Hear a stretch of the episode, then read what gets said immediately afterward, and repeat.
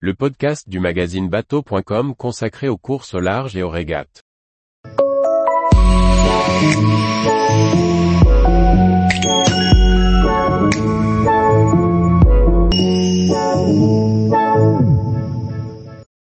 Journal de la course au large, Guyadère Bermude Milras, Pro Sailing Tour, The Ocean Race.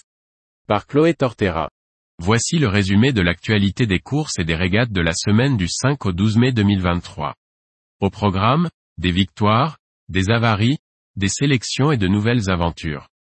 Lancé le dimanche 7 mai à 14h, la Guyadère Bermude Milras a emmené les 13 duos sur les 1280 milles du parcours. En franchissant la ligne d'arrivée de la Guyadère Bermude Milras Brest-Brest ce jeudi soir à 20h15 02 mineur local, Thomas Ruyon et Morgane Lagravière sur Four People s'adjugent la première place, avant jury, sur l'édition 2023 de l'épreuve. Leur temps de course est de 4 jours 06h15 minutes et 02 secondes. Après seulement 6 navigations, Four People remporte sa première course.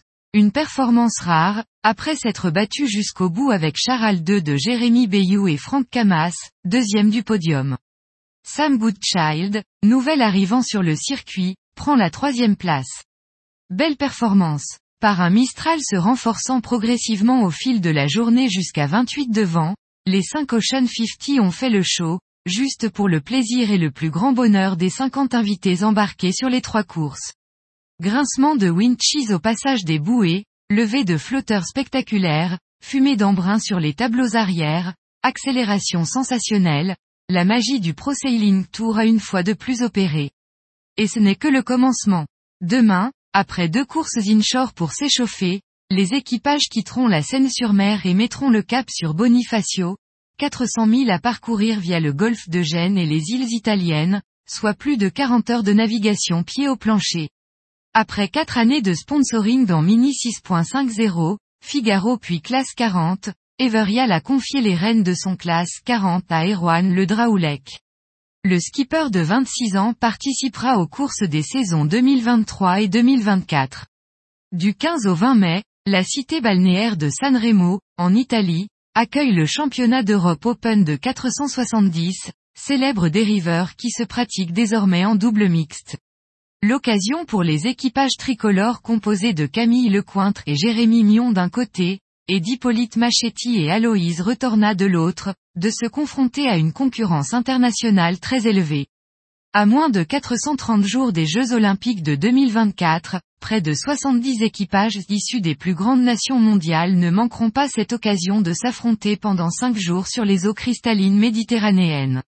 Au terme d'une longue étape entre Itajaí et Newport, c'est l'équipage américain 11th Hour Racing Team qui l'a emporté à domicile.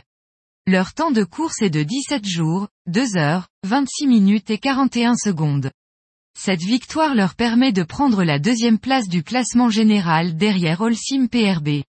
Les seconds sont Tim Malizia arrivé seulement 31 minutes et 41 secondes après le premier. Le 10 mai a marqué le cap des 10 jours passés en mer pour la flotte de la Transat Paprec. Le trio de tête, Région Bretagne, CMB Performance, Skipper Massif et Mutuel Bleu se tient dans un mouchoir de poche.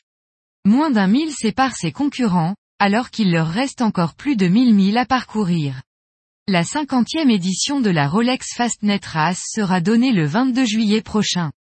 Pour l'occasion, 25 IMOCA sont attendus sur la ligne de départ de Cowes, dont 8 bateaux neufs et 12 des 33 concurrents du dernier Vendée Globe.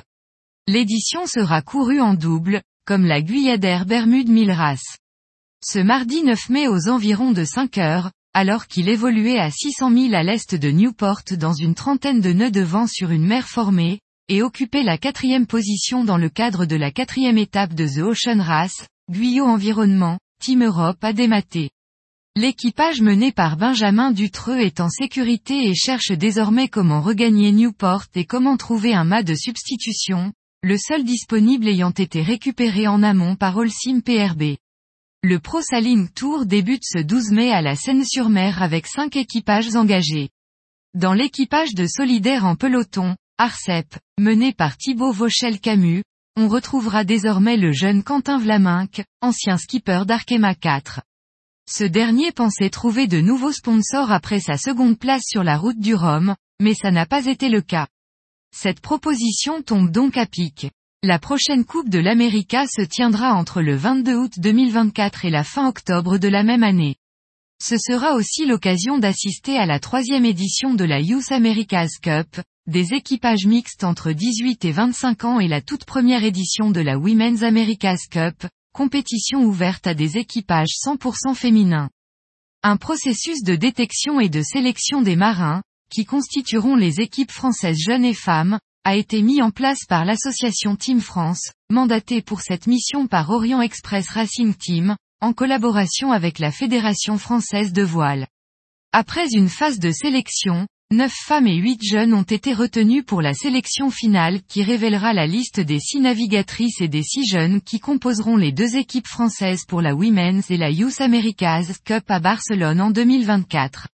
Au terme des deux dernières courses en flotte, Australiens, Néo-Zélandais et Anglais se sont qualifiés pour la grande finale qui clôture cette troisième saison de GP. Les Australiens remportent ainsi la victoire la plus importante de la saison. Il remporte ainsi pour la troisième fois consécutive le trophée. Les Français menés par Quentin Delapierre se sont classés quatrième de cette saison 3 grâce à leur victoire sur la première course de la journée. Parti mercredi à 5h37, heure de Paris, à l'assaut du record du Tour de l'Irlande en solitaire, Tom Dolan devait boucler la boucle ce dimanche avant 7h20 pour améliorer le temps de référence sur le parcours établi en 2015 par le Belge Michel Klingent en classe 40 sur 4 jours, 1 heure et 53 minutes et 29 secondes. Malheureusement pour lui, un petit alveg générant de très petits airs sur la deuxième moitié du tracé est effectivement venu contrarier ses plans et contraint le marin à l'abandon du record. Tous les jours, retrouvez l'actualité nautique sur le site bateau.com. Et n'oubliez pas de laisser 5 étoiles sur votre logiciel de podcast.